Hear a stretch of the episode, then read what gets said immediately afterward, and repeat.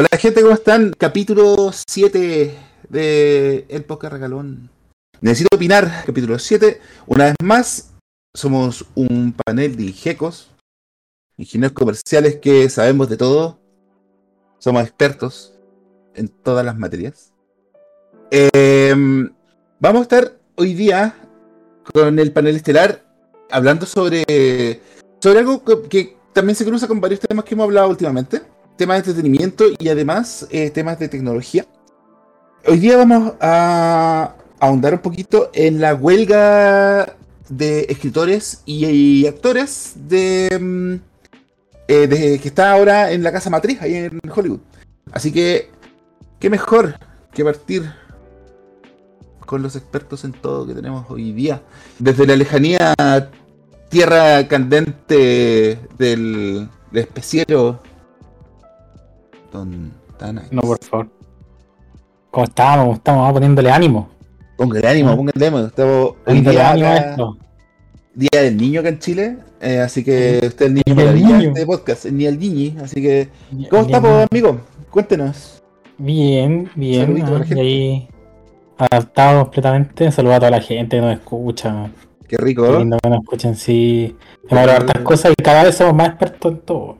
Sí, pues, eso nos tiene máster en puros temas, en, en, la generalidad misma. Mamá, soy experto.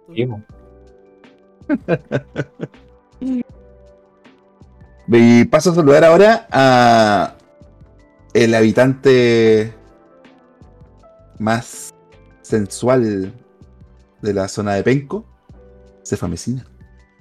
Muy buenos días, muy buenas tardes, muy buenas noches, gente querida. ¿Cómo están? Yo me encuentro mejor ya, saliendo de un maldito resfriado que me impidió hacer distintas actividades. Pero aquí estamos, aquí estamos. Puedo estar abrigadito y dispuesto para eh, comentar de la contencer nacional, internacional, mundial, intergaláctico, eh, de marcianos, de comida, de lo que tú queráis, viejito. Por lo que tú queráis. Lo que queremos hacer es opinar. Hacer la opinación directamente de Chohoku, camiseta número 14, el más mamado de este panel, Don Digizombie. Buenas cabros, eh, gracias por la invitación de nuevo al podcast y como decía Cabeza, feliz porque ayer fui a ver la película de Slam Dunk, la que se transformó automáticamente en mi película favorita del año, así que estoy con harta energía, bien contento por la experiencia que tuve en el cine. He ido harto al cine este año, pero es la película que me ha dejado más contento. Así que. Qué bacán, qué bacán. y lo bueno que... se vería bien en ese, en ese cosplay, hay que decirlo. Y siempre fan de Chogoku. Desde, de chiquito, cabro chico. Lo bueno que ahí, eh, eh, en la zona donde vive el Digi, eh, está el proyeccionista y 10 personas. Así que, por suerte, la sala nunca está llena. ayer como nunca estaba lleno, el cine completo, todas las salas llenas. Toda la gente fue a ver Slam Dunk, no había nadie rosado. Los 10 habitantes fueron a ver todo. Oye, ambiente de partido. Ya no gente rosado. ¿Ambiente de partido? Lo que pasa es que los mismos cabros que hicieron el. como Acá en Copiapó son como 10 personas. Los mismos cabros que organizaron el evento del que hablábamos la semana pasada. ¿Ya? Eh, tienen un convenio con el cine, así que hicieron como un pequeño evento de, lanzamiento de la película. Llevaron unos cestos de básquetbol. Los niños chicos estaban tirando balones competencia de karaoke, cantaron los jóvenes y todo. Estuvo muy entretenido el lanzamiento. Qué bacán, man. Muy, muy bacán. Y la raja. Em, ya con todos los ingecos presentados, vamos a tirarnos al tema directamente. Hoy día vamos a hablar de la huelga de escritores que está afectando, de escritores y actores que está afectando Estados Unidos y que afecta realmente a la manera transversal a toda la industria del entretenimiento. Acá hay varias cosas, varias, varias cosas que entender aunque parezca trivial y parezca algo como muy alejado de nuestra realidad, sí tiene repercusión en cómo nosotros consumimos entretenimiento. O sea, ya estas cosas ya son como fenómenos globales, así que no, no necesariamente algo que pasa tan lejos eh, pasa tan piola acá.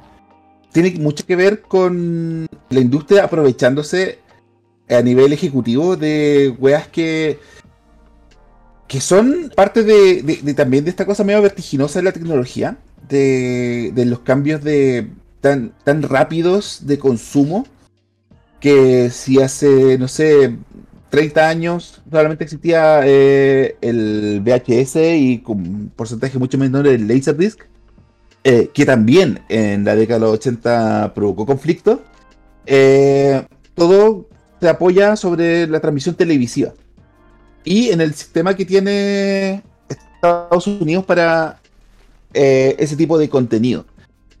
Por hoy, la cosa es diferente.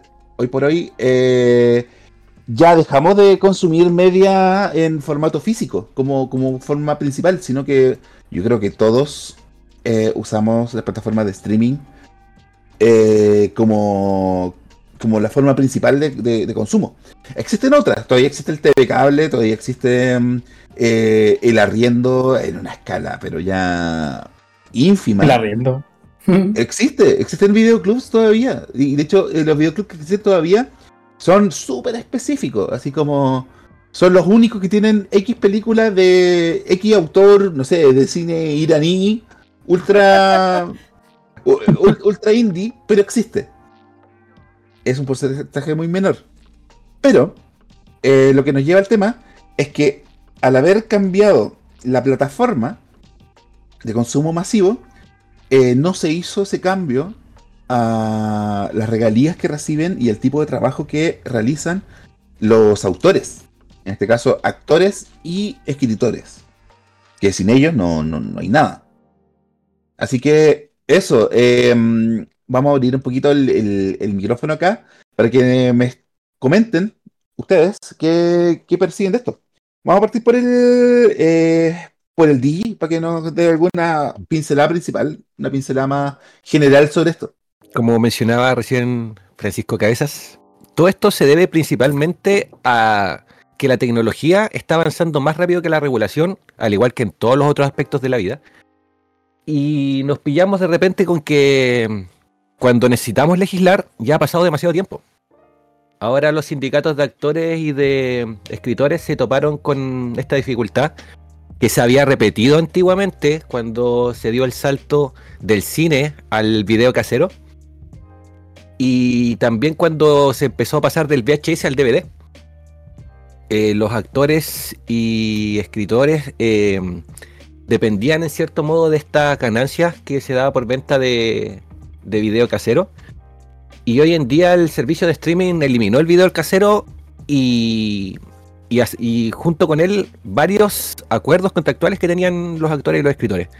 Por ejemplo, un, uno de los ejemplos más eh, representativos de este cambio es que al emitir una serie en televisión se le pagaba una cierta cantidad a los actores y escritores detrás de ella.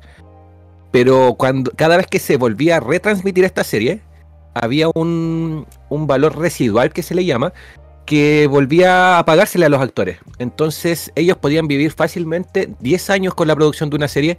Por cada retransmisión iban a recibir una cantidad de dinero y eso les permitía mantener una, entre comillas, un sueldo estable. Ahora con el streaming la retransmisión se acabó. Ya no hay control sobre cuántas veces se retransmite un capítulo o una serie. Ya no hay un contrato para emitir la serie completa, sino que cada persona decide lo que consume. Y claro, para los grandes productores detrás de esta serie, ellos ganan con la venta de esta serie a los servicios de streaming. Pero, ¿qué pasa con los actores? ¿Qué pasa con los, con los escritores que ya no reciben este residual por retransmisión? entonces los obliga ya a una precarización del empleo bastante compleja. Y tomemos en cuenta de que no todos los actores son millonarios, no todos ganan millones como las grandes estrellas de Hollywood. Hay muchos actores de reparto, hay muchos personajes secundarios en la serie que se les paga una cantidad mínima, incluso cercana al...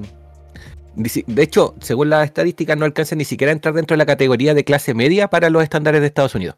Claro las personas que trabajan como actores de reparto se les pide una cierta cantidad de dinero para poder acceder a un seguro médico. No, es como funciona acá en Chile que todos podemos acceder por último a FONASA o si tenemos más dinero podemos acceder a ISAPRE. Pero allá para poder acceder a un, seguro de salud se pide un mínimo ingreso. Y los actores no lo están alcanzando. No les alcanza ni siquiera para tener un seguro médico. Entonces la precarización ya es mucho. Y eso es lo que hace que todo esto explote sumado a muchos otros eh, temas adicionales, donde generalmente el actor y el y el, y el escritor son como la línea más delgada. Hay temas con la inteligencia artificial, hay temas con los derechos de imagen, hay temas con el uso de la voz de los actores, que por la misma tecnología están viéndose comprometidos y, y está complicando mucho la posibilidad de que estas personas puedan llegar a fin de mes. Pues, es brígido como, como también eh, capitalismo yico se mete ahí. O sea, eh, por ejemplo, eso es maximización de los recursos brígidos para las productoras. Y, mm, el lado del embudo, pero angostísimo para, para quienes realmente eh, fabrican el producto. O sea, para los artesanos de la web. Y claro, en fin de reducir el costo del producto, se empiezan a meter estas weas como, por ejemplo, de nuevo nos aparece el tema de la inteligencia artificial como, como un, disruptivo, un disruptivo cuando se quiere usar como, como la solución en vez de una herramienta. ¿Cachai? O sea, esto no, siempre se tiene que usar eh, este tipo de elementos como. como eh, y aquí queda súper claro, porque en el fondo ya hemos visto los como resultados preliminares de algunas cosas que han sido ayudadas por ahí y que no están quedando tan buenas. ¿Cachai? El factor humano sigue siendo relevante porque eh, tiene que ver con un tema de procesos. Y saltarse una parte del proceso termina generándote puta, problemas como este. Eh, ¿Alguna precisión, mm. Sefita? Viejito, obviamente, eh, acuerdo con lo que estás planteando. y lo importante de esto, lo importante que está pasando es que Sarah Connor no es la que está liderando la resistencia contra la revolución de las máquinas, viejito. Es la Nana Fine. Es la Nani Fine, pues, weón. Fran, de Fran, Drescher, weón. Eh, actriz detrás de la Nanny Fine, de esta comedia ochentera, eh, que vimos, yo por lo menos personalmente vi en la, en la red. Saludos a Enrique Gaeta y lo queremos mucho desde este lugar. Eh, es quien ha liderado este movimiento para subsanar, para legitimar y darle dignidad laboral a todos estos problemas que están comentando mis compañeros Ingeco. Porque eh, e-, es eh, súper eh, anómalo que la tecnología avance a paso agigantado, pero la forma de nosotros trabajar y consumir sigan siendo tan retrógradas el tema de que todavía en, los núcleos familiares eh, siga estando esta figura de el televisor en el living, pero que en vez de estar eh, sintonizando el matinal de turno o la teleserie de turno eh, en formato tradicional sea a través del streaming. Hijito, me perdí el capítulo, lo veo después. Lo veo dos, tres veces si quiero. Y está bien, pues, está bien como yo usuario poder acceder a ese contenido. Pero que también esté bien para quien esté detrás sacándose la greta, produciendo, editando, eh, actuando. Que, que sea eh, balanceado el tema de, de la ganancia. Si es pega, es pega. Nosotros, bueno, eh, Está el, está el tema de, las comodidades para nosotros como, como usuarios de, esta wea de, entretenimiento, somos consumidores de entretenimiento, eh, versus eh, el, cambio, ¿cachai? El cambio sin mucho aviso a los creadores. Eh, solamente voy a poner en contexto. regularmente las series gringas tienen un formato muy Excel. Extremadamente Excel que, que, la weá es tan ordenada que todas las series tienen un, una, una season que eran más o menos entre 22 y 24 capítulos, un mid-season donde aparecían otras series y una temporada de pilotos. Esa weá durante 40 años fue así.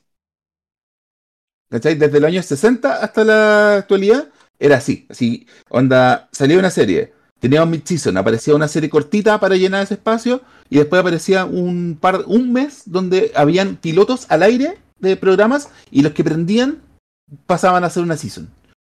Em, esa weá el streaming la mató. Completamente. Em, cuando aparece House of Cards como el primer bombazo original de Netflix, eh, destruyó el formato. Porque lo que hacen es hacer una temporada corta de creo que son 8 episodios o 10 episodios. 8 o 10 episodios está haciendo la media actualmente. Claro. Estrenados el mismo día. Los 10 episodios. Que cambió totalmente la forma de consumir. Antes estábamos viendo reruns de otras series en, Netflix, por ejemplo.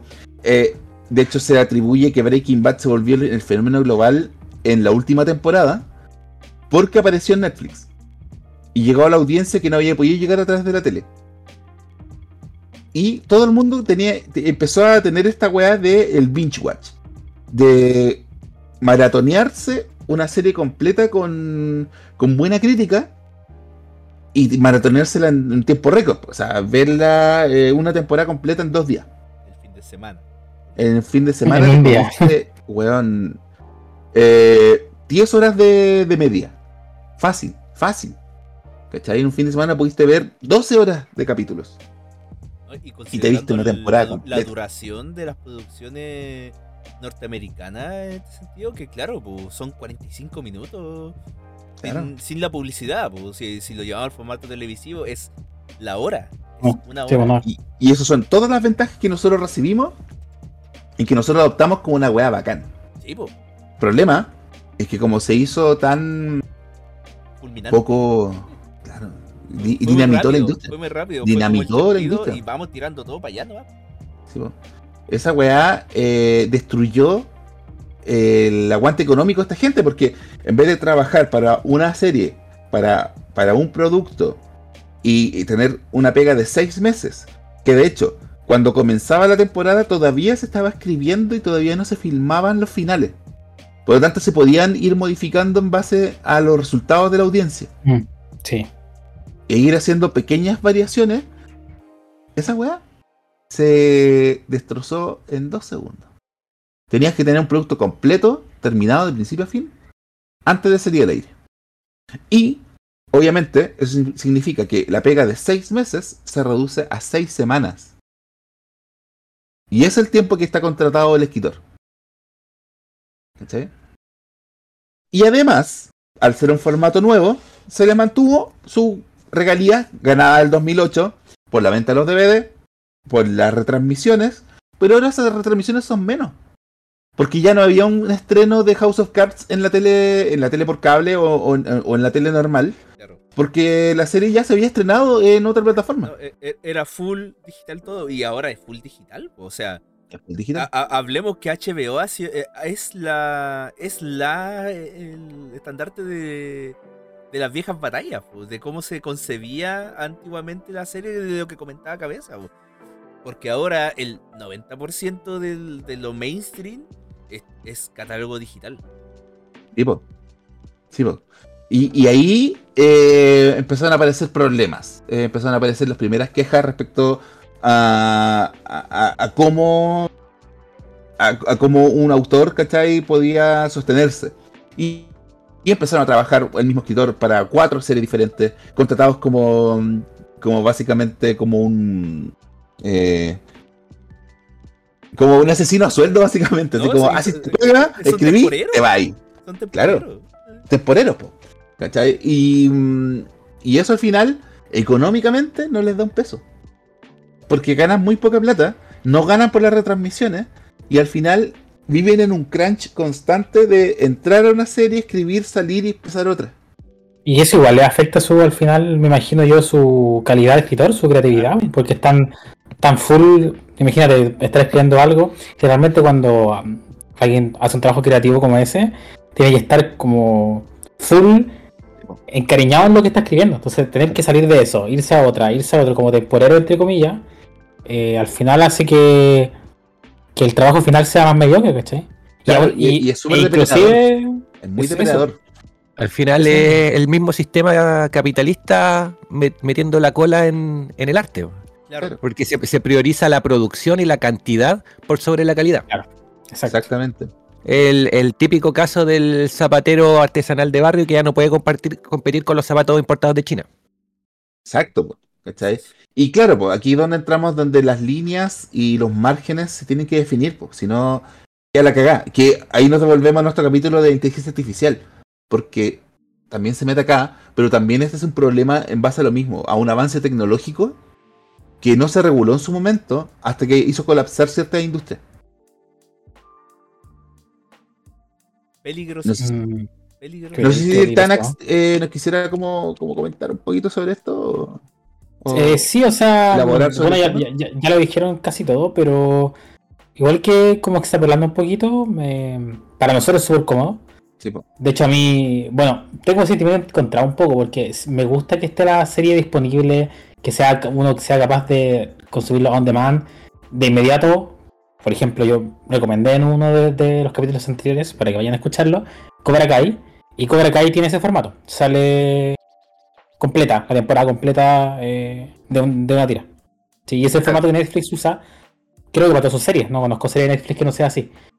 Eh, pero claro, como dices tú, tiene mucho, muchos elementos perjudiciales para, la, para los escritores, para, la, para los mismos actores.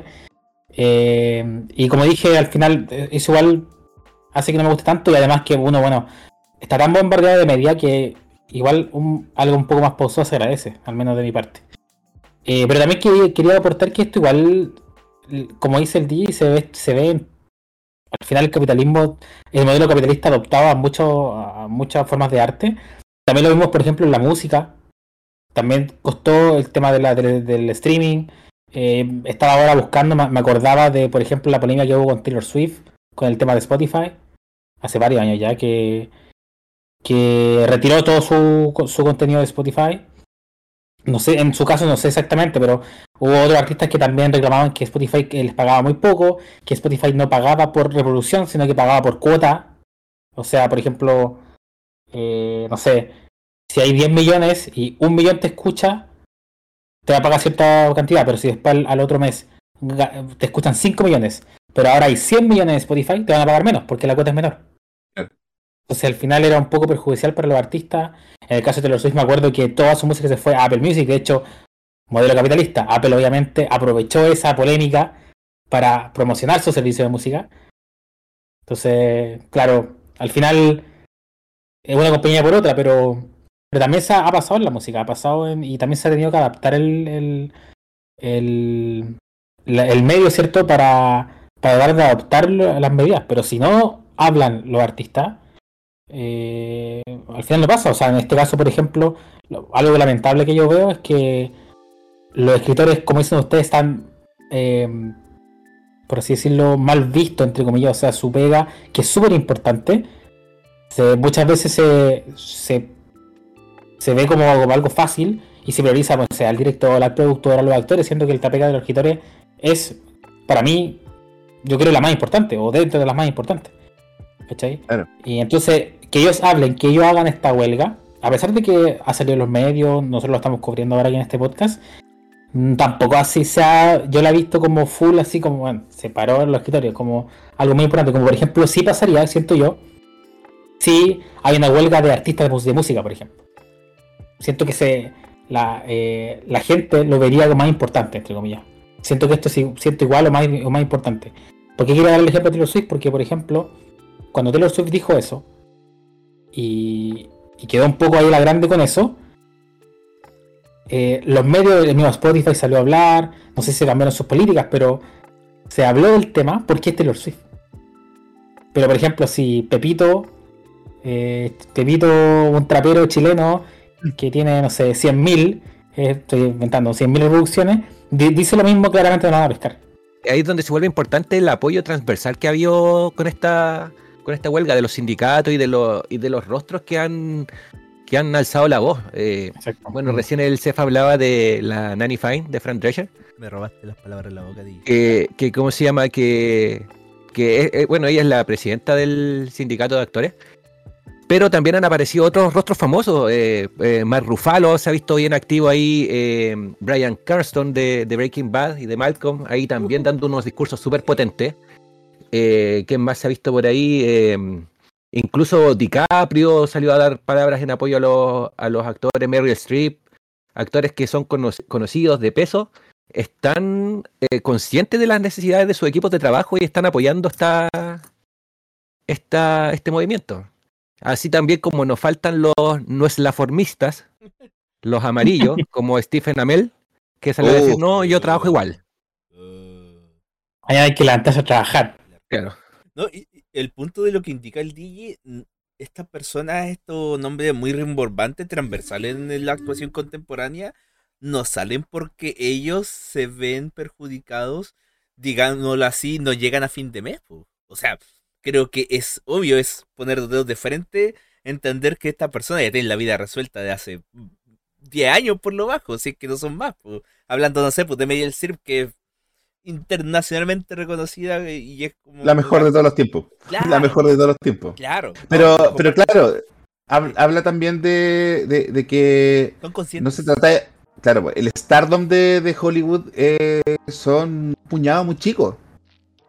Y la cantidad de gente que se requiere para, para el entretenimiento es más que la chucha. Es gigantesca la industria. Sí. Entonces, que salgan estos rostros es eh, un signo que se están preocupando no solamente por la valorización de su trabajo, de su rol y de, y de cuánta plata tienen que ganar ellos, sino del, del escritor chico que está haciendo una serie eh, recién comenzando, que está de temporero en alguna productora hollywoodense de mala muerte.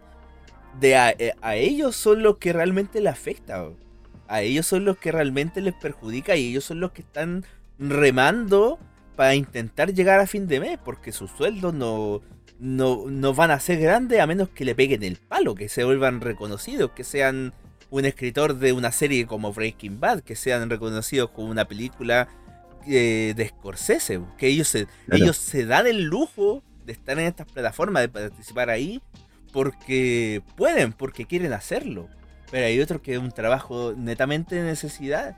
Eh, Es, eh, hay una concepción que creo que siempre ha estado que eh, el actor es una figura intocable, inamovible, eh, por el hecho de ser famoso, por el hecho de desempeñarse y eh, al final es un trabajo más. Un trabajo más, que sea un trabajo más público, que sea un trabajo más en donde todas las miradas están puestas literalmente porque su trabajo es verlos, que nos, o sea, verlos nosotros, consumidores, eh, y a veces eh, creemos que son una figura eh, casi divina que está ahí arriba y puta, al final son trabajadores, po, para bien y para mal. Y Claro. todo lo que y, y- y- y de- detrás de esa figura deben haber 100, 200 personas que hacen que esa figura haya sido esa figura y que haya ganado el renombre que nosotros conocemos hoy en día. Y Son aparte que esas hay un, 200 personas las que realmente se tienen que ver afectadas positivamente con los resultados que traen estas huelgas. Aparte hay un montón de extras de actores de reparto que, sin ser, sin tener mucho tiempo en pantalla, sin tener como mayor protagonismo, se han ganado el cariño de toda la gente que ve las series. Por ejemplo, no sé, yo eh, recordando así el, manual de supervivencia escolar de Ned, hay un montón de actores de reparto súper queribles, súper importantes, Cabeza de Coco, el niño que graba la pelota en la mano. Son actores de reparto que probablemente su carrera llegó hasta ahí nomás, pero, pero eran importantes para la serie, así como ellos hay muchos otros casos. El mismo Pedro Pascal partió como actor de reparto en Buffy. Nadie se acordaba que había salido en Buffy. De la ley y la orden. Así como. En la ley el weón, orden, claro. Pero weón metido en el fondo de la web. necesitamos, necesitamos un personaje para el capítulo de hoy, va a decir una línea y se va a morir. Ya, ahí va Pedrito Pascal. Entonces, claro, haciendo la pega para vivir, buscando un pololito por aquí y por allá. Claro, como decía el Cefa, un poquito más público, con más exposición, pero no es que se vayan a forrar de plata por trabajar Claro. en una industria millonaria. Hay un respaldo súper transversal respecto como de grandes nombres. Hay súper pocos que están así como, no, o sea, es que yo trabajo nomás. Eh, como que eh, no importa quién salga presidente, yo tengo que hay que trabajar el trabajar día igual. lunes. Bueno, hay que trabajar igual. Eh, son pocos los que están así como en esa parada. Pero es ahí quien yo quiero así como decir, weón, eh, lo quiero mucho, eh, por favor, eh, háganle una estatua algún día. Es la roca, weón. Sí. Dwayne Johnson, sí, pues weón. ¿Sabéis lo que hizo ese weón? Ese weón pescó plata de su bolsillo y el compadre inició un fondo para pagarles el sueldo todos estos meses que van a estar eh, en huelga los escritores y los actores Qué grande, weón. de su plata, así como de, de- o sea, no ni de una fundación ni nada, de su bolsillo. El vuelto al Eh, No, y es de vuelta al pan, pero ¿cuánto están dispuestos a poner vuelta al pan teniendo ese Ah, pues no, pues Nadie, viejito, claro. está- en, el sistema que estamos, esta, este- esta es una acción que te abre las puertas del cielo. ¿Cachai? O sea, eh, sí, pues cuánto, weón, millonario. El conche su madre, este, el Bob Iger de Disney, weón, que, Bueno, que se, se sube el sueldo 20 millones de dólares mientras. La cagó. mi- claro, mientras sus empleados tienen que irse a huelga porque no se les reconoce sus derechos laborales. El pico cambia así, pues, ¿cachai? Por lo tanto, igual es súper destacable, ¿cachai? Que por mucho que tenga mucha plata, eh, el compadre se mete al bolsillo y se arma un fondo con llamando a otros actores más, a otra gente que también es mucho más favorecida que el resto, a poner de su luquita y parar la olla a los demás, pues. El mismo Claro. sentido que te planteaba antes. Esta, esta estrella lo que hace es darse cuenta de todo el equipo que tienen atrás, weón. Porque estamos, estamos hablando, eh, esta huelga afecta respectivamente a la estructura de, de la creación de una serie. Imagínate, si ellos están tan precarizados, imagínate todo lo que es paralelo. Imagínate, no sé, pues el equipo de maquillaje, el equipo de vestuario de una serie. La Claro. composición musical. Que eh, este último tiempo eh, hemos sufrido eh, tanto en el cine como en la serialización que al final eh, la música que se está ocupando es de un banco de música que compró la compañía hace 25 años y está tocando una y otra vez Take On Me o Thunderstruck, weón. Pero si va a pagar el derecho de usarte conmigo. Sí, po, y, y me- y me subo el sueldo 80 mil veces, pues, weón.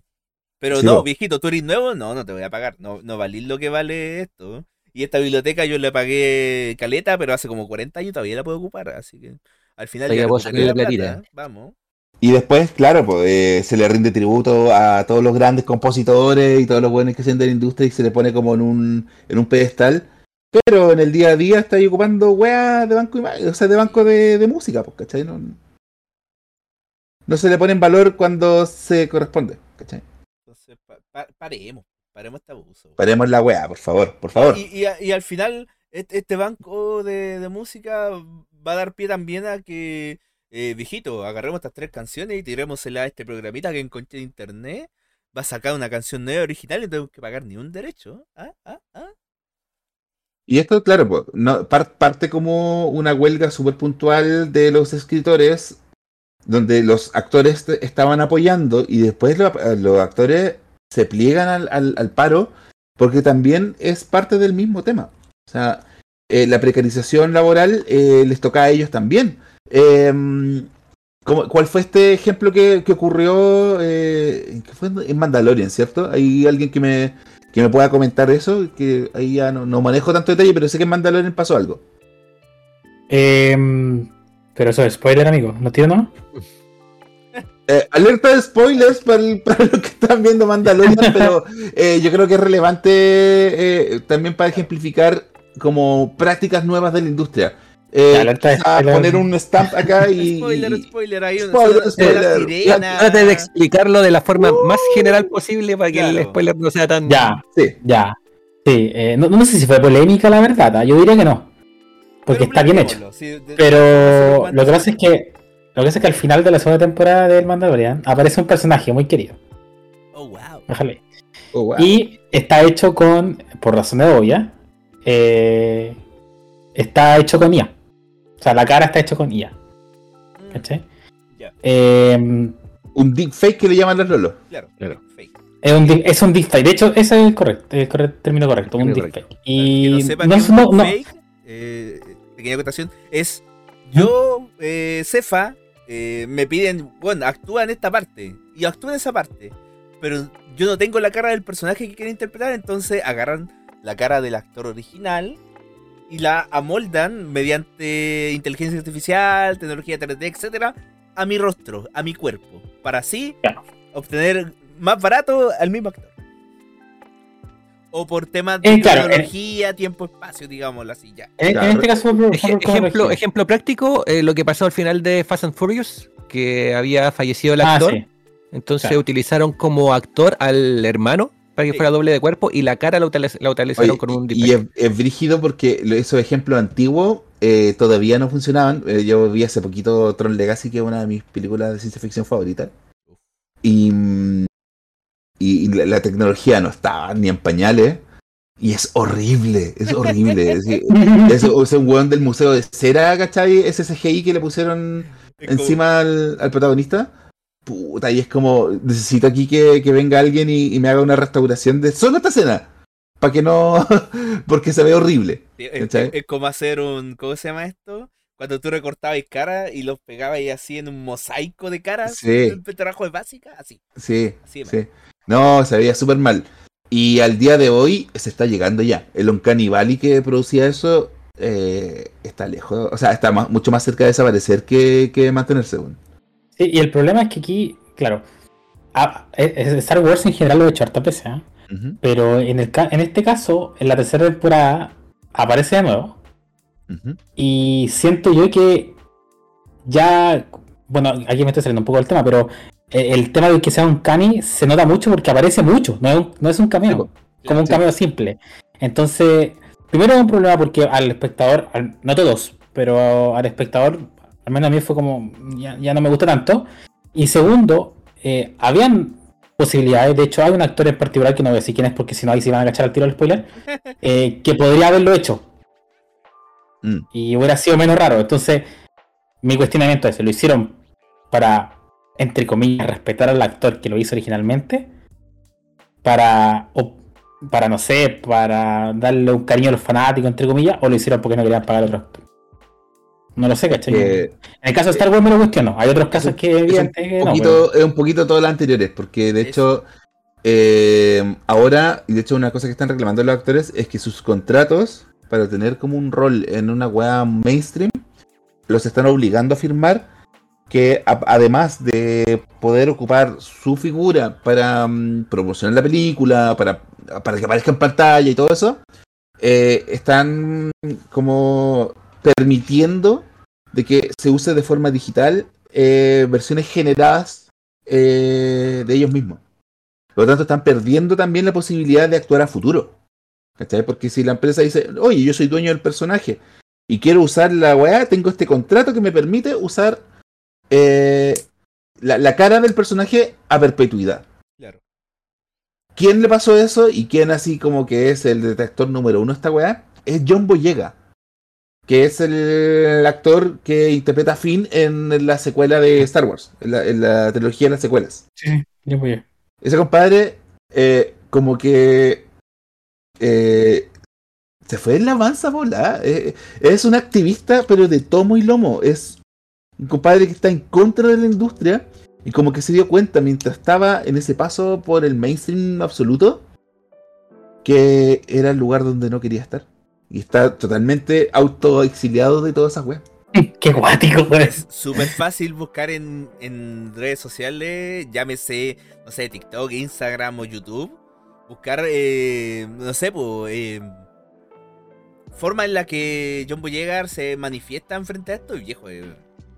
Detonadísimo. súper detonado. detonadísimo, viejito. No, no, Eh, eh, de, de hecho, es un compadre eh, eh, un, de raza negra hablando de esclavitud en el mundo actual. sí, Es brígido. muy eh, brígido. y, y también se cruza con todo lo que estamos hablando.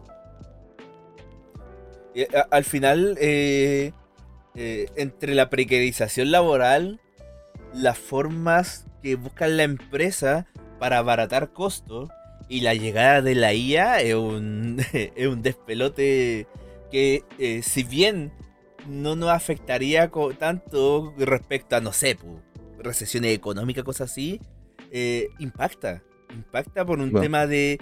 Se transforma en precedente para que después otras formas laborales eh, se rearticulen respecto al- a la toma de tecnología. Es cosa de eh, algo tan que se veía tan primitivo eh, en los 80-90 como que los robots van a reemplazar a la mano de obra en la industria que algo que el contenido audiovisual siempre nos ha mostrado y viejo, ahora cuánta máquina automatizada no hay y Claro. cuántas eh, personas se, eh, son prescindibles para trabajo. Al Claro. final, en esta, en esta línea de tiempo, eh, se cambió un poco el, el argumento de Terminator, porque al final no fue que las máquinas nos van a matar a todos, sino que las máquinas nos van a dejar sin pega. Claro. Eh, eh, hay una demanda laboral distinta, ¿cachai? Como que no van a Claro. ocupar las armas, no van a dejarse en, en la casa tirado. Claro. Pero yo creo que esto enlaza súper bien con el tema de las demandas que tienen estos tipos ahora. O sea, no estamos hablando trivialmente de la inteligencia artificial, como, dar, como pegarle a- al, al caballo muerto, Claro. eh, como, como seguimos hablando la misma weá. No, porque esto se entrelaza totalmente con la demanda de los sindicatos de creativos. ¿Cachai? Porque son ellos los que están ahora en riesgo de tener como solamente un producto para echarle más, más agua a la olla. ¿Cachai? Como resultados en vez de calidad. ¿Cachai? Em, obviamente hay un montón de tecnologías y, podemos te- tener una larga discusión respecto a las herramientas que tiene la AI de crear productos creativos. Pero eh, la creatividad no nace sola. O sea, eh, la creatividad tiene un origen y, se va eh, alimentando también. Y lo que se intenta defender en esta demanda es la creatividad antes de los resultados. ¿Cachai? Nosotros sufrimos mucho con las series que, o con las películas también, que fueron afectadas por la huelga del 2008. Uf. Eh, yo soy también, sí, eh, yo, uh, la serie que me voló la cabeza ese año eh, sigue siendo como también como la palabra, la, la serie obvia para hablar en este momento que es Héroes, ¿cachai? Me encantaba la primera temporada de Héroes, eh, la segunda es, ¿qué es, ese- qué es esta weá? ¿Qué pasó, weón? Se fue a la mierda. Tercera temporada, puta la weá. E- Es otro producto también, ¿cachai? Como no tiene cohesión, está fome. Eh, trataron de, de- de- de enmendar el rumbo. Hicieron, creo que creo que hay unas como unos TV movies, así como los OVAs de, de héroes. Debes tratar de Eh. Y, y tampoco pasó No, nada, weón. ¿cachai? Como que eh, trataron de rebotearla también hace muy poco tiempo y estaba tan ya destruido Ya- ya el, producto que muerto. déjalo ya está muerto, pues bueno. Viejo, Y así, ¿qué otras películas ustedes se acuerdan o qué otra media ustedes se acuerdan que también fue afectado? Porque recuerdo caleta. que nuestro querido amigo Enrique Caete nos comentaba que Lost también se vio afectada.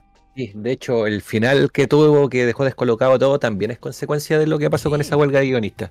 Y bueno, creo que todos tenemos la conciencia eh, el magno producto de su época que fue Dragon Ball Evolution. Dragon Ah. Ball Evolution se ha criticado mucho esa película, todo el Ya, mundo sabe que es mala, que es uno de los ejemplos de cómo no se deben hacer las cosas y también tiene en parte responsabilidad la huelga que hubo hace, en ese tiempo, porque Sony necesitaba platita, platita chica en el momento, necesitaba liquidez.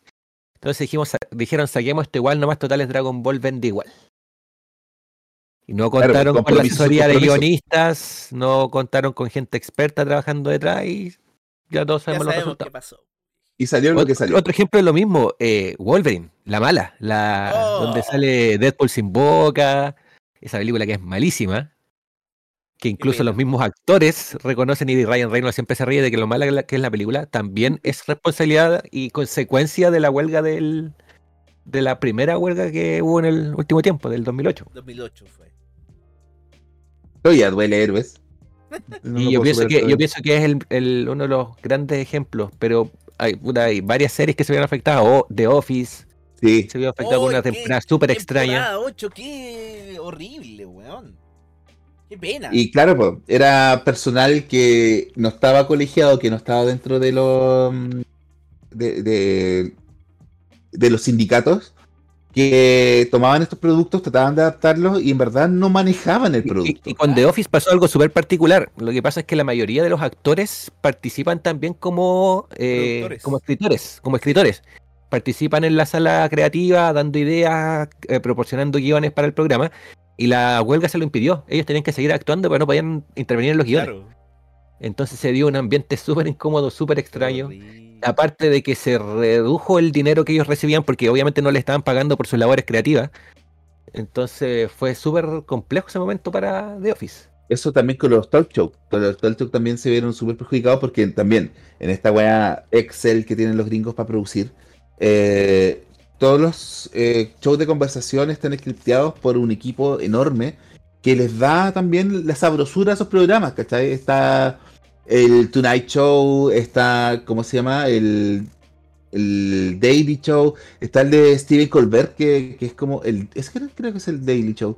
Eh, pero todo se ve afectado eh, porque las condiciones laborales involucran la escritura de todo. Eh, no solamente es el compadre buena onda que está delante el que maneja el material, sino que hay un equipo de atrás súper grande. Hay un dato anecdótico también que tiene que ver con esto, con la escritura de los, de los guiones, que tiene que ver de nuevo con Ryan Reynolds y Deadpool. siempre, ¿Ya? siempre le toca a este compadre la la mala, la mala suerte. Eh, le tocó la huelga para la primera película de, de Wolverine Origins y ahora están en la filmación de Deadpool 3.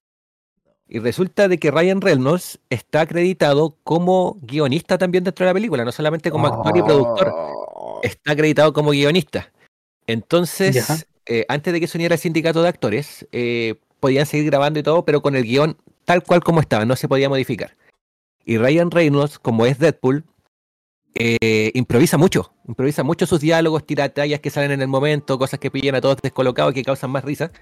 Y por contrato no lo iba a poder hacer. Porque improvisar significaba modificar el guion. Claro. Y como él estaba acreditado como guionista, estaba rompiendo los acuerdos de la huelga. ¡Qué desastre! Así que, así lo mejor, yo pienso que la decisión más sana fue, fue parar, la, Sí, de, parar el rodaje. Quienes no suspendieron porque están eh, acatando ya desde antemano, dijeron sí a todo y, y vamos a seguir eh, todo lo que ustedes quieran para ustedes, son los héroes de Hollywood en este minuto. La mejor productora, la mejor distribuidora, A24, con tu madre, weón. Una vez más carreando el cine. A24 eh, les dio un voto de confianza a la gente de la huelga y les dijo, ustedes necesitan más derechos laborales, nosotros estamos totalmente libres de conversar y a llegar a un acuerdo. Llegaron a un acuerdo en menos de una semana. Y los escritores de A24 tienen permiso de la, de- del mismo sindicato de escritores para volver a la actividad y seguir produciendo material. Qué grande, weón. Qué grande. O sea, No es que no se pueda, no es que ganen menos plata. A24 arrasó con todas las premiaciones de este año y va a arrasar por harto tiempo más porque de hecho tiene un equipo creativo que es a toda raja. Partieron distribuyendo, ahora producen películas y ahora se están tomando Hollywood, eh, pero de principio a fin porque los hueones son talentosos y tienen cierta humanidad respecto al producto. Eh, por lo tanto, no es una batalla perdida la que están dando los escritores, sino que tienen que llegar a unos ejecutivos que no están dispuestos a perder los privilegios chicos. Eso, es todo el meollo del asunto. Hay otra producción que tampoco paró su, su desarrollo, que tiene que ver con El Señor de los Anillos, los Anillos de Poder. Eh, la de Amazon. La de Amazon. Esta, esta serie le faltaban, creo que alrededor de un mes para terminar de su rodaje. Y como ya se veía que hacia dónde iba el camino de la huelga, eh, los escritores dejaron un- una guía. Dijeron, ya, con esto se trabaja, con esto pueden terminar la serie. Y se fueron al paro. Dejaron la pega. Hecha. bien, pues. Dejaron la peguita Entonces, hecha. claro, porque dentro de todo hay que considerar de que todos estos actores de reparto, todos estos actores más chicos, si no trabajan, no comen. No.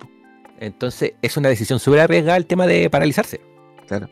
Ahora, igual como decían, buena iniciativa es la de Dwayne Johnson, pero hay actores que lamentablemente quieren trabajar y que necesitan... Sí, po. Y por necesidad, y es como, puta, entiéndanme, pero también eso va acompañado de un statement, ¿cachai? O sea, eh, si decís, es que, que no me importan estos hueones que están en huelga, puta, estáis mal, pues, ¿cachai? Eh, pero si en el fondo el es como, del otro, el, necesitamos el trabajar. caso del otro saco de pelota que, que dijo, no, a mí no me El- interesa, mañana hay que trabajar igual. sí. Y no, y se ganó el, El, repudio de toda la comunidad, po. porque el compadre Sí. no solamente sigue trabajando, sino que promociona sus películas, como Va- totalmente llevando la contra. Claro.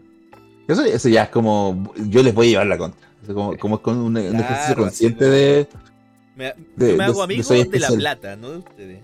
claro. Puta, y te creo poder darte ese lujito cuando tú estás en una posición eh, grandota dentro de la industria, que soy un nombre, un referente. Ya, a lo mejor date ese lujo de, de que, porque si a lo mejor tus ideas son distintas, ya, defiéndelas de otra- desde otra trinchera. Pero este compadre puta, ¿quién le ha ganado? A, a Cody Rose en WrestleMania y a. y a- hizo Arrow. Y eso es todo. Y sería su carrera. Claro, po. Y ya está encasillado en esos dos roles. Claro. Oye, eh, conclusión. Conclusiones. Quiero abrir micrófono acá. Eh, Tanax, ¿algo para terminar con, el, con este tema? Aguante la huelga. Aguante, que siga nomás dando el acto anima a esa gente. Eh, y no sé, la verdad, cómo no quiero abrir el tema porque por tiempo, pero no sé cómo será el tema acá en Chile si, lo, si los actores acá, los escritores acá en Chile sean eh, tengan estas mismas precariedades, porque yo, de verdad, estoy acostumbrado a que en Chile las cosas sean como igual o peor que los gringos, pero no se haga nada al respecto. Mira. Entonces, no, la verdad, no tengo idea. Muy rápido. muy Pero- rápido. A donde yo conozco, eh, las precariedades son más grandes aún. Porque no, obviamente no hay industria. Y con el paso del tiempo empiezan a aparecer las mismas demandas, pero es más parecido como a la huelga del año 80 que a la huelga actual de los gringos. ¿cachai? Sí, me imagino, tiene, claro. tiene súper que ver con los derechos de retransmisión, con, con el tema esto de que en televisión se ocupa eh, tu imagen para retransmitir todo. De hecho, ahora están apareciendo muchos canales de nostalgia. Hay uno de TVN, Sí. hay otro de, El 13. De Sí. 13, eh, va a aparecer uno quizás de Chilevisión, creo, no sé. Pero van a, van a seguir apareciendo weas de, de reciclaje de, de- de talento. Y esas weas eh, también les provocan problemas, ¿cachai? Porque no está normado, no está regulado, o no estaba, eh, pero es muy precario todavía. ¿no? Y, y súmale a eso que esos canales secundarios de, esta, de, la televisión nacional no están en señal abierta. O sea, tienes que pasar No, el paywall de tener un, una Un cable operador. ISP contratada. po. Claro, Ni siquiera lo podéis ver online. claro. Y un cable operador para poder verlo. Y Claro. eso ya, mucha plata, una vez más, para todos lados. Una lástima. Pero bueno, ojalá se también se hable por ese, por ese, por la gente cierto de Chile, por los actores, por todos los escritores que también sufren estas pellejerías. Y aunque, aunque bueno, aquí nada, nada que hacer más que estar ahí atento eh, a todo lo que ocurre. Como bueno, dije, como vamos a estar ahí y, y a esperar nomás, tener paciencia. A mí me, me- me duele un poco porque una de las series afectadas es Cobra Kai, por ejemplo. Que están también los escritores eh, dejaron de escribir y ahora que se viene la última temporada, pero pero bueno, eh, es parte de, o sea, tampoco vamos a estar ahí como, Claro. No- Nos ah, duele como, como, los republicanos. y podemos estar reclamando y decir, oye, estos huevones dejaron tirar la pega, pero Claro. puta, Es parte de. parte de pues, eh, ¿Cefita? Cuidemos a quienes nos dan momentos de ocio, momentos de distinción. Mm, Eh, Sí. Es súper es súper importante. Quizá n- no lo, eh, la gente no ve cómo pega directamente esto porque, eh, viejo, sé que no me afecta el sueldo, no afecta la economía, no afecta nada. eh, y tan forran plata. Porque ven a los típicos eh, actores mainstream eh, rodando. ¿Cachai? Entonces, como, ah, ya. Pero, puta, al final, eh, eh, dentro de las pocas libertades que tenemos en este sistema, súper castigador con el tiempo libre. tenemos el ocio, tenemos estos servicios que más encima estamos pagando. La, la- gente paga su Netflix, la gente paga su Amazon Prime para consumir esto. O sea, eh, si tú estás pagando, queréis ver cosas de calidad. No nos vendan, caca, no nos vendan Secret Invasion. Marvel Sí, culiao. Qué, horri- qué horrible esa weas de Marvel, Marvel madre, culiao, Qué. Tenía, qué tienes, decadencia, tienes en qué decadencia que están Tienes mandando en esos tu weones. mano una de las franquicias que revolucionó y que hizo mainstream eh, algo más allá que lo cómics, sino el tema de ser ñoño en algo, weón. Eh, y ahora lo venía a patear con mediocridades y más encima ni siquiera es por culpa de, de quienes tienen que hacer esto que nosotros consideramos mediocridades, sino de, es de los directivos que buscan abaratar costos. Exacto. Entonces, eh, mi, mi punto es, cuidemos a las personas que de una u otra forma trabajan para nosotros tener ocio. Mm. Ya sea en la música, ya sea en la actuación que estamos tocando el tema de hoy, algo que no comentamos y que también es importante, esto va a pegar también en los videojuegos. po. Tenemos videojuegos tan modernos actualmente que eh, se hace capturas de imagen, se hace captura de voz, se hace captura de movimiento. Y, estas y estos tres ejes también están dentro de las personas que están en huelga. del talento. Sí, claro, el y- talento que está involucrado. Entonces, eh, hay que procurar mantener también la estabilidad laboral eh, en, en este aspecto, porque el ocio es, eh, es tan vital en estos días tan difíciles, tan turbios que estamos viendo como sociedad, que eh, mínimo, mínimo es que eh, puedan vivir tranquilamente como los privilegiados ingecos que están acá presentes, podemos hacerlo.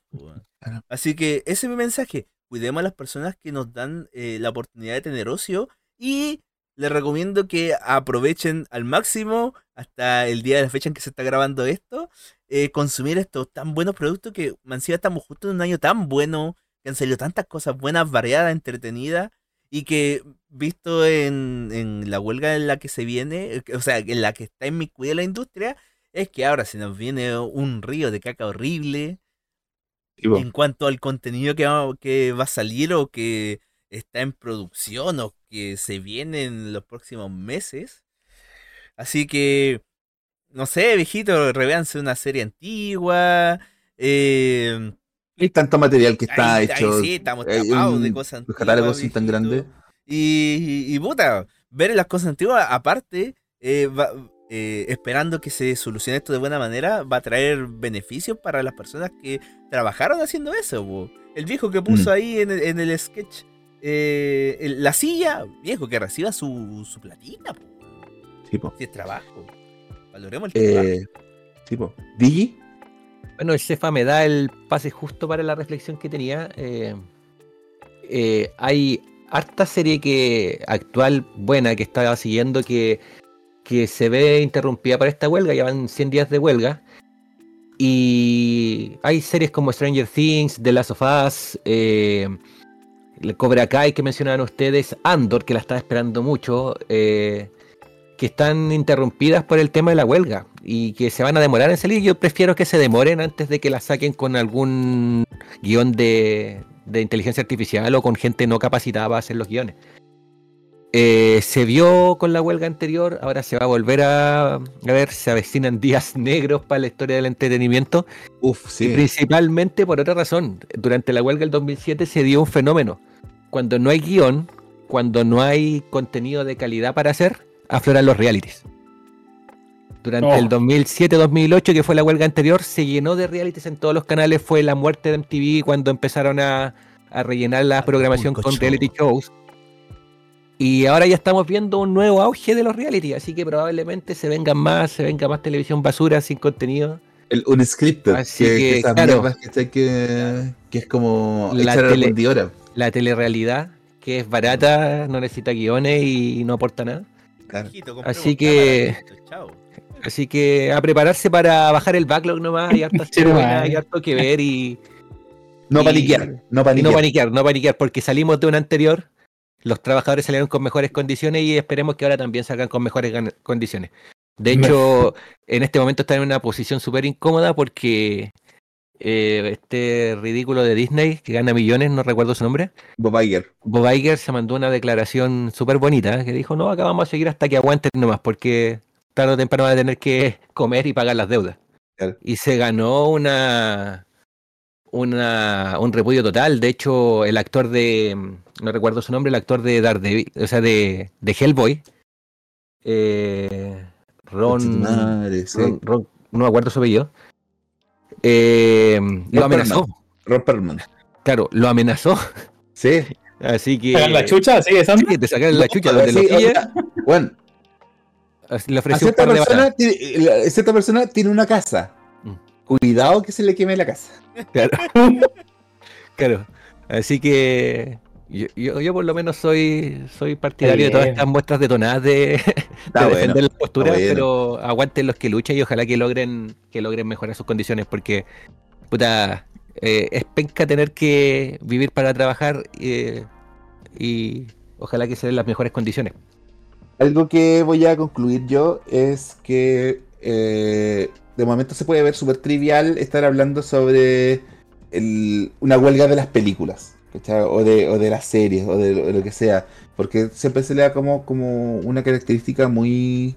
Pero si es para ver películas, ¿cachai? Como muy de entretenimiento. Pero nosotros tuvimos el, tal vez el periodo más crudo a nivel social con la pandemia, a nivel mundial. Sin tomar en cuenta que acá también pasamos por estallido y todo eso, que también fue, fue súper eh, deprimente y duro para la población en general. Eh, pero también la pandemia eh, hizo detenerse el mundo completamente. Así en, un freno de mano, donde todo el mundo tuvo que estar en casa. Y todo el mundo buscó refugio en el entretenimiento. Y esa fue la vez en la historia donde se reconoció que todas estas cosas tenían un valor. Y en este minuto, ese valor eh, necesita ser reconocido. Y en este reconocimiento es donde entra este conflicto.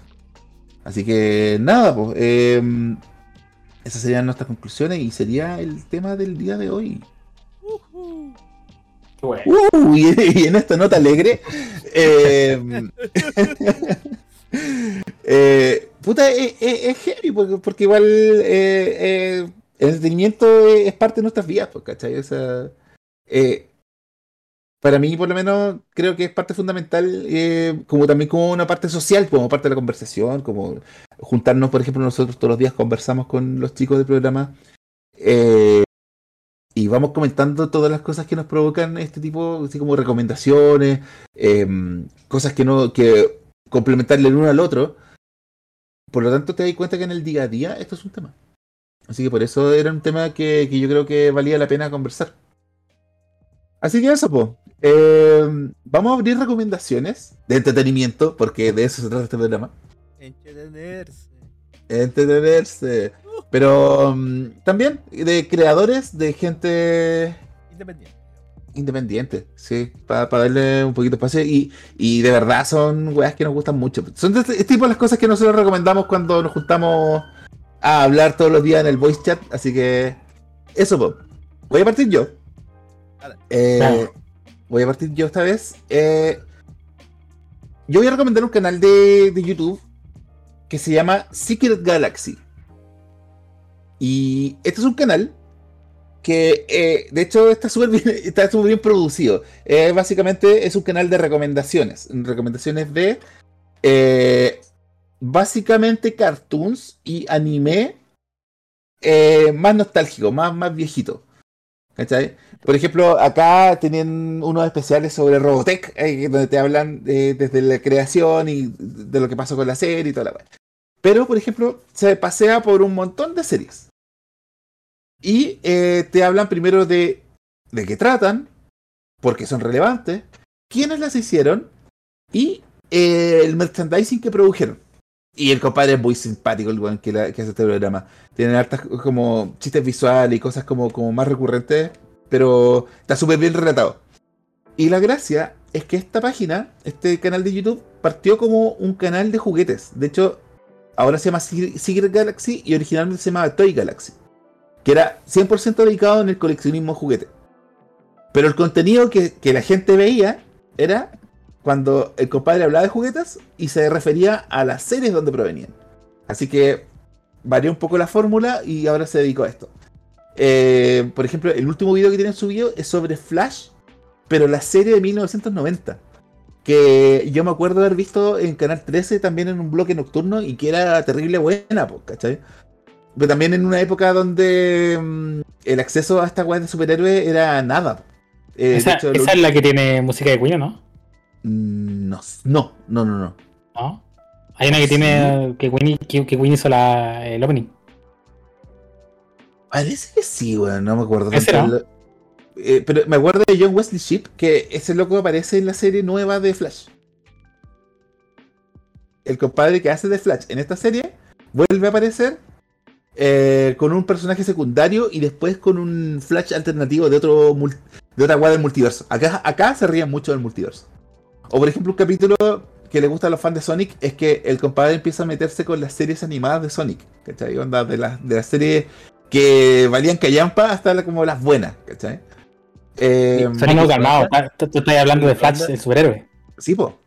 Ah, que hay un. No, es la de Flash Gordon la que hizo. Ah, no, pues Flash Gordon en una es, película. es la que hizo. Es la que hizo em, Queen. Sí, pues se la quiso Queen. Perdón, perdón, amigo. ¿eh? Un Cachamal virtual. Sí, perdón. Eh, y eso, pues, esa es mi recomendación. El canal es súper entretenido. Ahí, ahí se, lo, se lo vamos a dejar en los links de, de, de las recomendaciones que dejamos abajito en el podcast. Eh, ¿Alguien más voluntario? ¿Quién se quiera tirar a la piscina Voy de las recomendaciones? yo, estimado. Cefa Mesina. Eh, se fue con algo parecido. Usted, eh, vamos a tirar una recomendación ligada al mundo videojueguil. Eh, como ¿Qué es eso? de Me, me el suena, me suena a videojuego. Eh, Mira, saluda a Colemono que nos hospeda acá. Los queremos Uh. muchos besitos. Eh, Besitos, Polito. el- el- lo- los vecinos argentinos eh, tienen un medio que es muy grande, muchos años muy reconocido, llamado Malditos Nerds.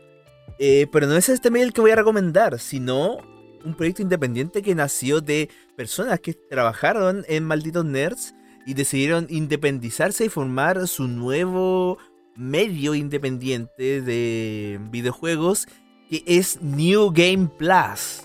¿Qué es New Game Plus? Es básicamente eh, un emprendimiento, como le dije, independiente de tres personas, Rippy, Guillo y Chopper, eh, eh, como son conocidos dentro del medio, quienes decidieron crear este, este canal no solamente con un tinte de ser un medio informativo, sino más bien de un medio de entretención, tomando como base los videojuegos. ¿Y cómo hacen esto posible? Eh, tienen eh, podcasts diarios, semanales, mensuales. Tienen eh, transmisión en directo de lunes a viernes, mínimo dos veces al día. Eh, Caleta, po. caleta, porque eh, ellos eh, son súper sinceros al momento de decir cuál es su proyecto y es su proyecto independiente con el cual están viviendo ellos.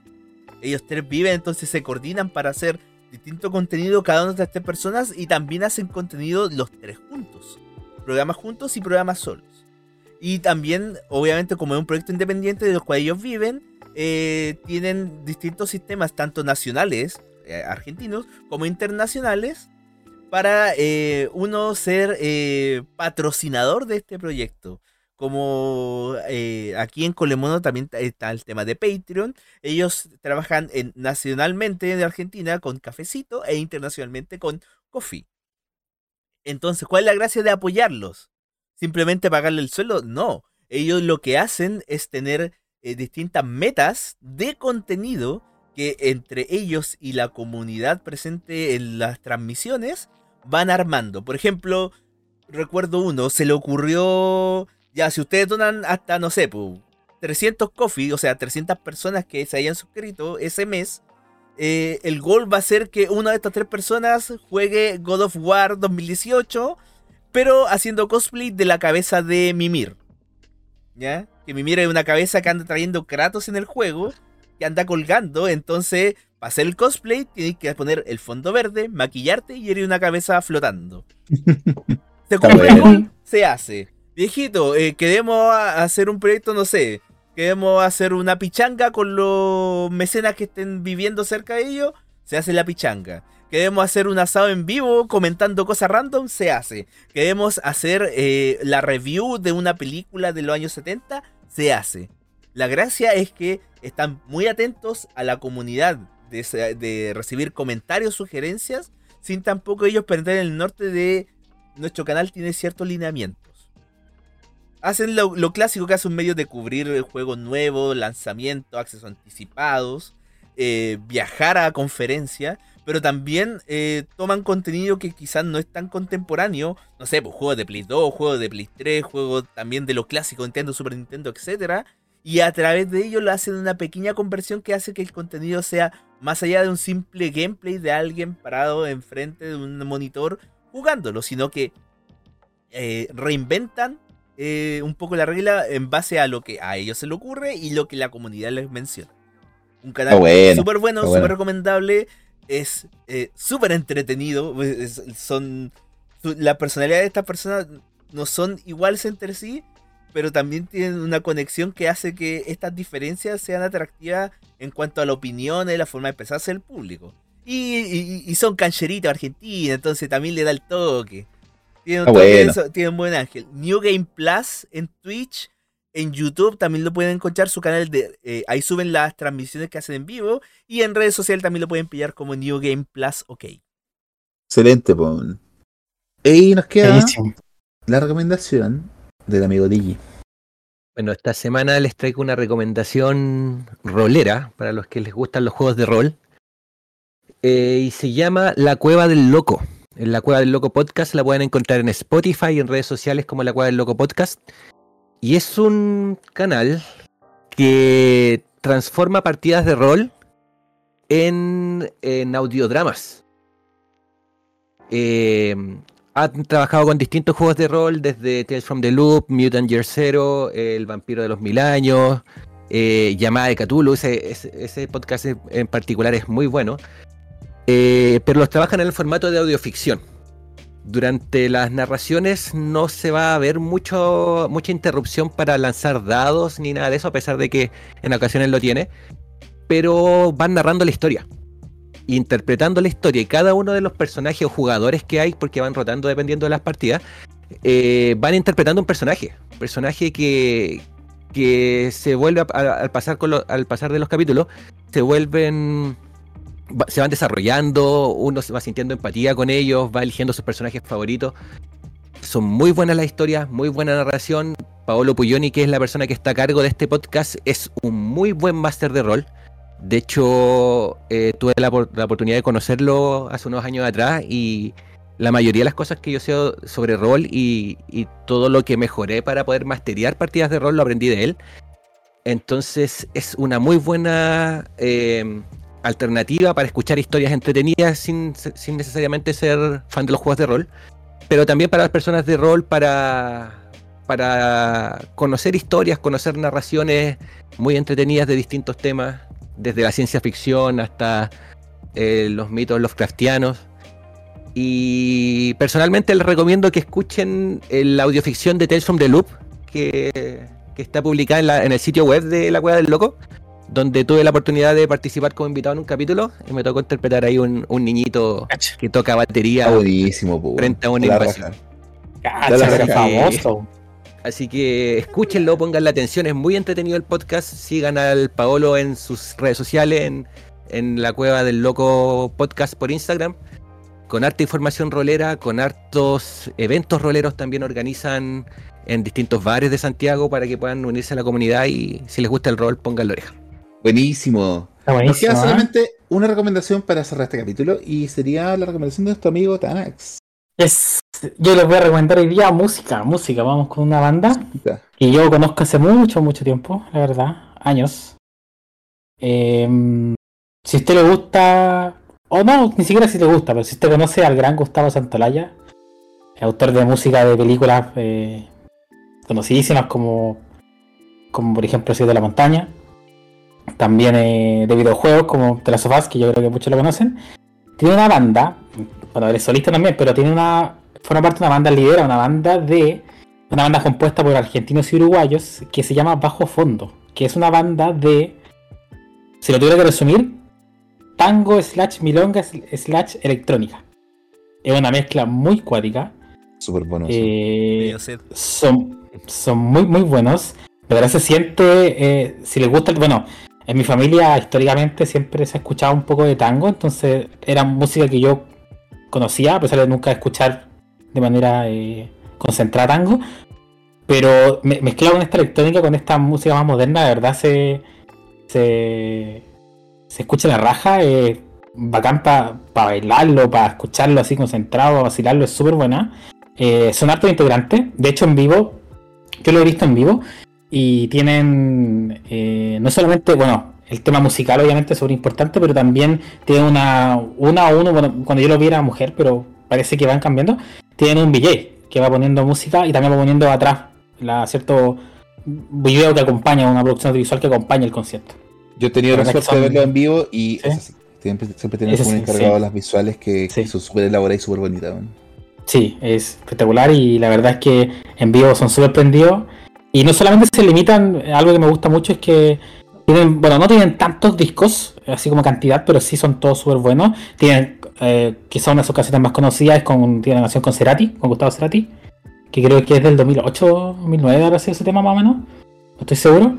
Y ahora últimamente, eh, no había revisado si sacaron disco nuevo ahora, ahora, pero sí sacaron una canción con un trapero, un trapero argentino, que yo la verdad no conozco.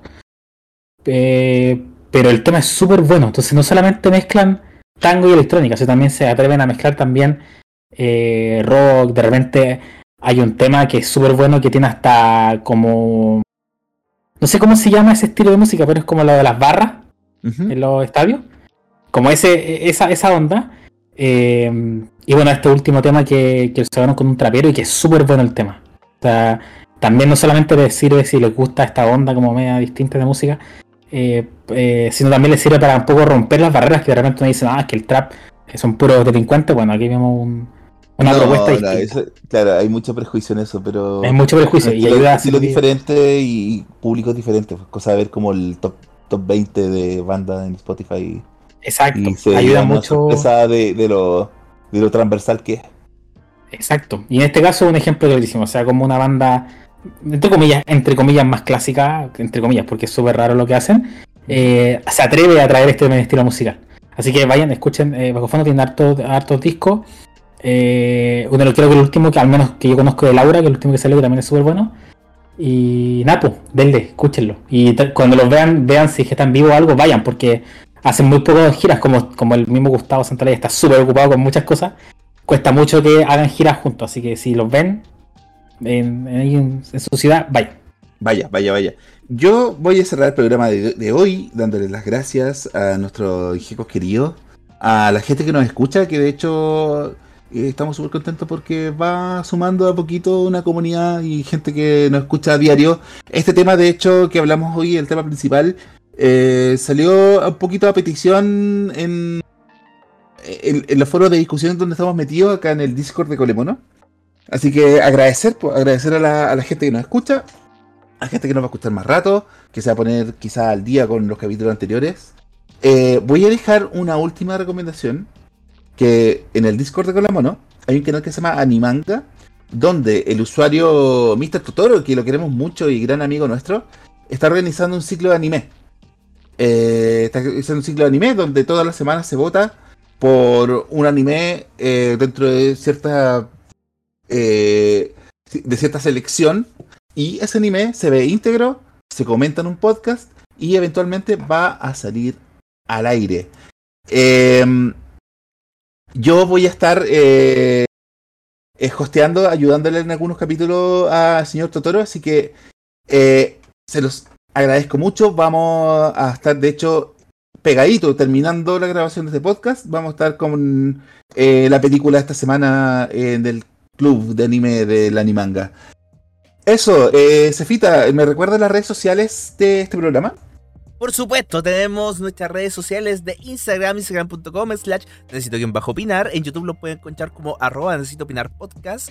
Y en Spotify como necesito opinar podcast igualmente. Estupendo, gracias eh, DJ por acompañarnos una vez más. Usted, ustedes de la casa, usted estable acá en este programa. Eh, gracias al Tanax también, que a la distancia el amigo está en, en- di- directamente en Francia, en Niza, eh, apoyándonos también. eh, tremendo ingeco. Siempre, siempre. Siempre, siempre. Eh, Cefita, eh, el niño símbolo de Penco. Muchas Eh, gracias ustedes. Los quiero mucho. Winnie Willy va a volver. Eh, al igual, como ya hemos contado varias veces, esta es una cita musical donde vamos rotando ingecos. Eh, no significa que vamos a estar todos los capítulos, los cuatro o los cinco que somos. Eh, pero le dejo un besito enorme, lo quiero mucho. Así que Más grande. es lo más grande. Eh, Winnie. eso, Winnie, Winnie. eh, buenas tardes, los quiero mucho. Chao. Chao, chao. Chao, pelado.